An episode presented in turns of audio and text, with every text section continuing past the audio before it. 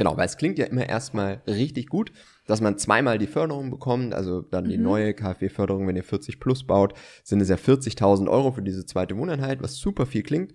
Ähm, Herzlich willkommen zu Hausbautipps mit Flo vom Bauherrenforum, dem Podcast für alle zukünftigen Bauherren.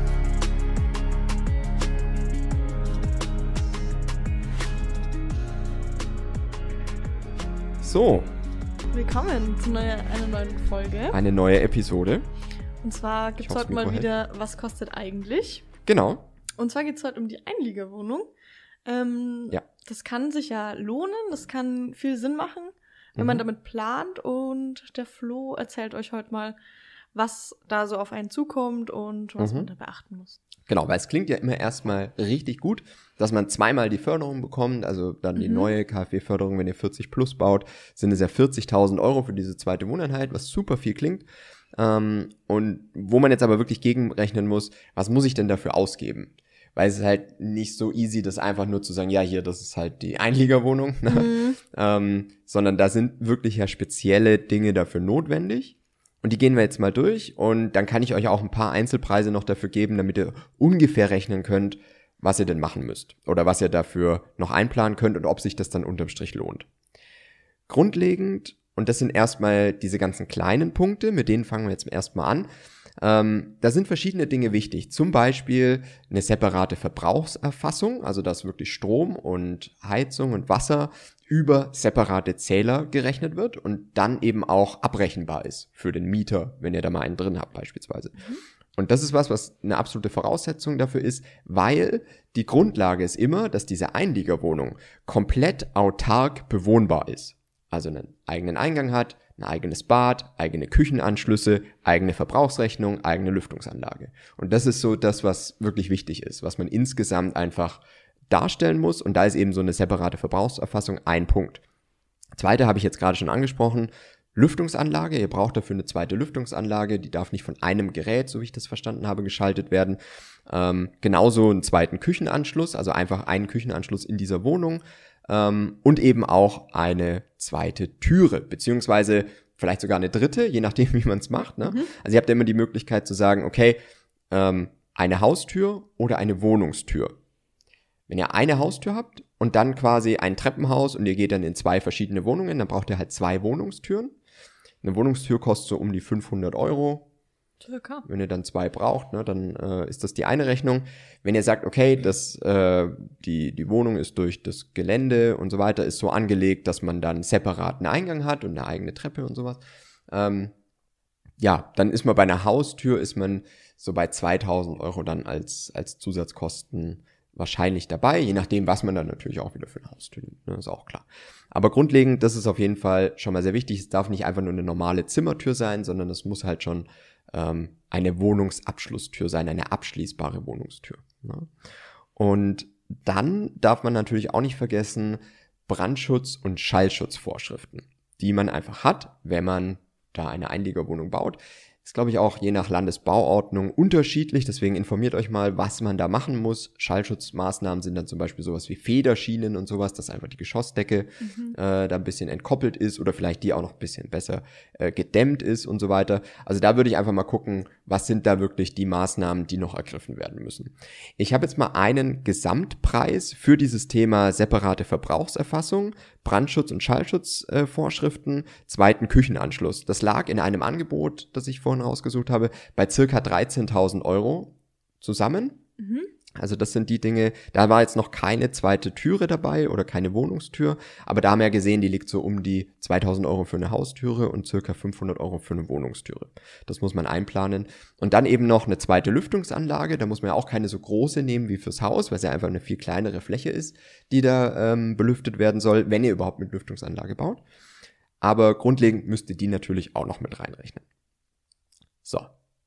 Jetzt gibt's aber noch der aller, allergrößte Punkt, den man jetzt nicht vergessen darf, weil wenn man jetzt mal denkt, oh, jetzt rechne ich alles zusammen, komme ich vielleicht auf 20.000 Euro, dann ist ja wirklich ein Plusgeschäft. Mhm.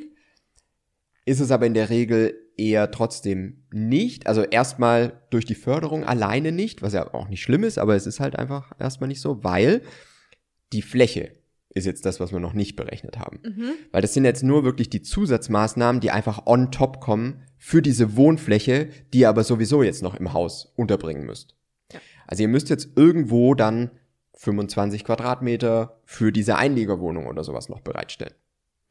Und das ist jetzt halt das inklusive natürlich Bad, inklusive, wie gesagt, einen Küchenanschluss, inklusive äh, Wohnraumfenster natürlich auch. Mhm. Also das ist ja alles wie Wohnraum ausgebaut sozusagen.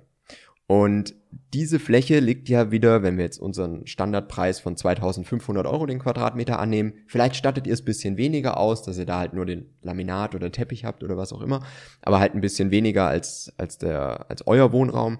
Ähm, und auch für die Sanitärobjekte kann man ja machen, dass man es da einfach ein bisschen weniger ausstattet. Aber lassen wir es immer noch auf 2000 Euro den Quadratmeter kommen. Na, dann muss Mhm. man trotzdem diese Fläche, jetzt nehmen wir mal 25 Quadratmeter an, muss man ja immer noch ne, irgendwie auf, äh, ja, auf 50.000 Euro dann beziffern, die diese Einliegerwohnung jetzt euch an Fläche einfach mehr kostet. Mhm. Plus dann eben nochmal diese 20.000 Euro für separate Verbrauchserfassung und so weiter. Dann sind wir eher bei 70.000 Euro, die das Ganze irgendwo ausmacht.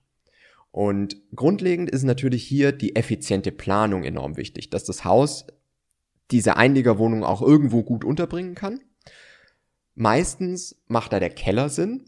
Nicht unbedingt, um da die Einliegerwohnung unterzubringen, da komme ich gleich nochmal drauf, Mhm. sondern um wirklich halt zumindest die Technik dann nicht auch noch oben haben zu müssen. Weil wenn ich beides versuche, Einliegerwohnung oben und Technik oben, dann wird's echt schwierig. Dann wird's eng. Ja. Ja. Dann wird's einfach super eng. Das heißt, ähm, das ist wirklich sehr, sehr schwierig, das ohne Keller irgendwo darzustellen, weil das Haus wird dann halt einfach irgendwann so, so groß von der Grundfläche her, dass das Ganze ein bisschen schwierig wird. Was ihr natürlich jetzt überlegen könnt, ist, die Einliegerwohnung dann in den Keller zu packen. Aber auch da muss man dran denken, Wohnraum braucht A, eine gewisse Raumhöhe, mindestens 2,40 Meter. Das gilt übrigens auch, wenn ihr das im Dachgeschoss unterbringen wollt. Da muss, glaube ich, die Hälfte der Fläche muss über 2,30 Meter ähm, Höhe haben, also fertige Raumhöhe, ne, nicht lichte Oberhöhe, sondern fertige Raumhöhe. Also der Keller muss gegenüber einem normalen Nutzkeller, der nur so 2,20 Meter Höhe hat, auf jeden Fall noch weiter erhöht werden. Mhm. Ne? Also diese Erhöhung müsst ihr mal einplanen. Das wird so um die, für einen normalen Keller, der so 80 bis 100 Quadratmeter hat, wird es so um die 2000, 2500 Euro kosten, den Keller halt nochmal um diese paar Zentimeter zu erhöhen. Das andere, was wirklich wichtig ist, ist die natürliche Belichtung. Wohnraum gilt erst als Wohnraum, wenn die Fläche, also die Fensterfläche, mindestens 10% von der Grundfläche ausmacht. Also es reicht nicht, einfach jetzt da irgendwie normale Kellerfenster zu haben, sondern es müssen halt schon große, flächige Fenster sein, die 10% der Grundfläche ausmachen. Wenn der Keller komplett in der Erde ist, muss man natürlich gucken, wie man das dann am intelligentesten plant, dass das noch funktioniert. Vielleicht muss man so eine Abböschung machen, Mhm. ähm, wodurch man dann auch wieder größere Fenster reinmachen kann. Aber das ist auf jeden Fall eine Vorgabe, die erfüllt sein muss. Also das Ganze im Keller unterzubringen, ist, glaube ich, wirklich ein bisschen schwieriger als oben. Ich glaube, ich würde dann eher, ich würde schon das mit dem Keller verbinden, aber da dann die Technik unterbringen. Mhm. Und natürlich müsst ihr auch noch äh, wie einen Abstellraum oder einen Kellerraum für diese Wohnung bereithalten. Ist auch wieder nach äh, Landesbauordnung. Gibt es da verschiedene Anforderungen, glaube ich. Müsst ihr auch mal prüfen mit Pkw-Stellplätzen. Also ist ja immer, was die Gemeinde dann vorgibt. Ob ihr pro Wohneinheit dann äh, Pkw-Stellplätze noch äh, unterbringen müsst zum Beispiel oder eben nicht. Mhm. Das wäre aber dann auch noch zu beachten, weil das ja auch von der Fläche her, was ja auch wieder, weil ihr damit ja Fläche versiegelt, in der Regel auch zu dieser Grundflächenzahl äh, mit dazu zählt. Und da muss man natürlich aufpassen, dass es dann insgesamt alles noch mit reinpasst, sozusagen. Also das sind so Punkte, auf die müsst ihr auf jeden Fall noch aufpassen und dieses ganze, ganze Thema auch nochmal deutlich teurer machen, als es vielleicht erstmal die Förderung erlaubt. Ja. Es kann aber trotzdem ein sehr guter oder eine sehr gute Variante sein, das zu probieren. Vor allem, wenn man es dann halt wirklich vermietet. Ja. Also da müsst ihr natürlich eure Region ein bisschen abschätzen, ähm, wenn es stadtnah ist oder sowas und man bekommt ein Einzimmer-Apartment auch wirklich gut, äh, gut vermietet, kann man es natürlich wirklich versuchen, ne, dass man da über die Finanzierung beziehungsweise über die Mieteinnahmen die Finanzierung auch noch ein bisschen verbessert und ja, damit dann wirklich einen Vorteil draus zieht. Ist aber so ein bisschen die Frage, ich höre auch oft, und ich habe oft so diese Vorstellung, ja, die Einliegerwohnung mache ich dann auch 80 Quadratmeter. das ist dann halt immer ein bisschen schwierig. Außer man sagt halt, okay, es ist langfristig eh dafür gedacht, dass da die Großeltern drin wohnen oder halt Mhm. die, die Eltern Mhm. oder die Schwiegereltern oder wer auch immer. Oder dass die Kinder da mal dann drin wohnen können, wenn sie halt ein bisschen älter sind oder sowas. Dann ist ja vollkommen okay. Ja. Und damit ist es, glaube ich, also es kommt sehr drauf an, wie man es am Ende plant. Also da ist eine effiziente Planung wirklich super, super wichtig, weil ihr könnt dann wirklich von dieser Förderung profitieren, eventuell auch Mieteinnahmen generieren, wenn das halt die Region hergibt, ähm, oder das wirklich als, als Raumerweiterung nutzen, die halt wirklich ein bisschen anders gestaltet ist. Ihr könnt ja wirklich auch damit beginnen, dass es vielleicht erstmal Kinderzimmer sind und wenn die Kinder dann ausgezogen sind, dass man es dann wirklich vermietet. Ist ja Mhm. auch so eine Variante, wo man dann wieder ein bisschen flexibler ist, ähm, was man damit macht. Aber ich finde es auf jeden Fall wichtig, darüber mal nachzudenken, ob das Sinn macht, ob das in die eigene Planung passt, ob das auch in die eigene äh, Planung passt, wie man denn wohnen will. Mhm. Weil das ist ja auch ein wichtiger Faktor. Will ich da jemanden drin haben, zum Beispiel, der das Ja. mietet? Auch wenn mir das 400 Euro oder sowas im Monat bringen würde oder 500 oder wie viel auch immer. Aber man muss natürlich überlegen, ob man das möchte. Und das sind so, das sind wirklich die Themen, die man da im, im Kopf behalten muss.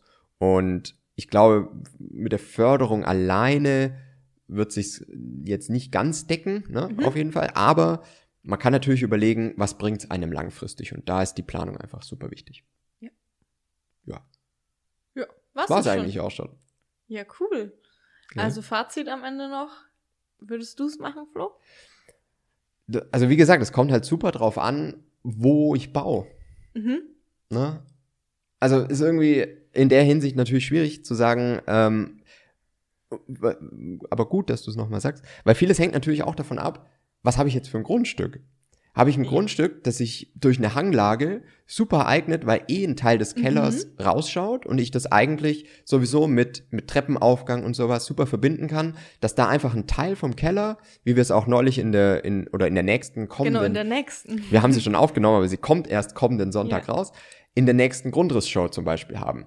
Da Mhm. eignet sich diese ähm, Einliegerwohnung einfach super, weil der Raum des Kellers da sowieso gut genutzt wird. Ich kann Ja. da ein Wohnraumfenster einbringen, ich kann da eine separate Haustüre einbringen ähm, und der Raum eignet sich einfach perfekt dafür. Mhm. Und da habe ich den Keller dann wieder, den ich da sowieso brauche, einfach sehr, sehr gut genutzt. Also ich würde es einfach wirklich von der Situation abhängig machen, in der ihr seid. Mit Grundstück, mit Hausgröße allgemein, was ist da geplant, in auch, wie flexibel will ich zukünftig sein, plane ich sowieso mit Keller und so weiter. Und das sind diese Dinge, die einfach wichtig sind, wenn man jetzt überlegt, mit, mit einer Einliegerwohnung zu bauen. Okay. Super, ja. Ähm, Ja. Dann schaut auf jeden Fall am Sonntag Ja, ähm, bei der Grundrissshow dabei, weil das ist wirklich auch eine sehr schön eingeplante Einliegerwohnung. wirklich Ähm, gut geworden, ja.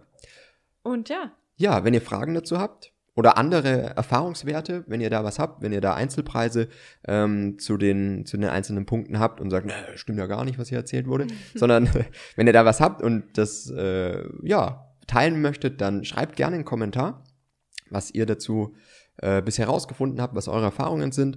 Lasst uns auch mal wissen, plant ihr mit Einliegerwohnungen aktuell, weil ja die Preise auch steigen, ne, ist ja immer so ein Thema. Deswegen Mhm. ähm, ist es ja durchaus auch eine sinnvolle Überlegung, mal drüber nachzudenken, wie kann man denn mehr Förderung, vielleicht auch weitere Mhm. Mieteinnahmen generieren. Finde ich wirklich auch wichtiger, wenn jetzt die Preise weiter steigen. so ist es. Genau. Also wir freuen uns auf die Kommentare und bis nächstes Mal. Bis nächstes Mal.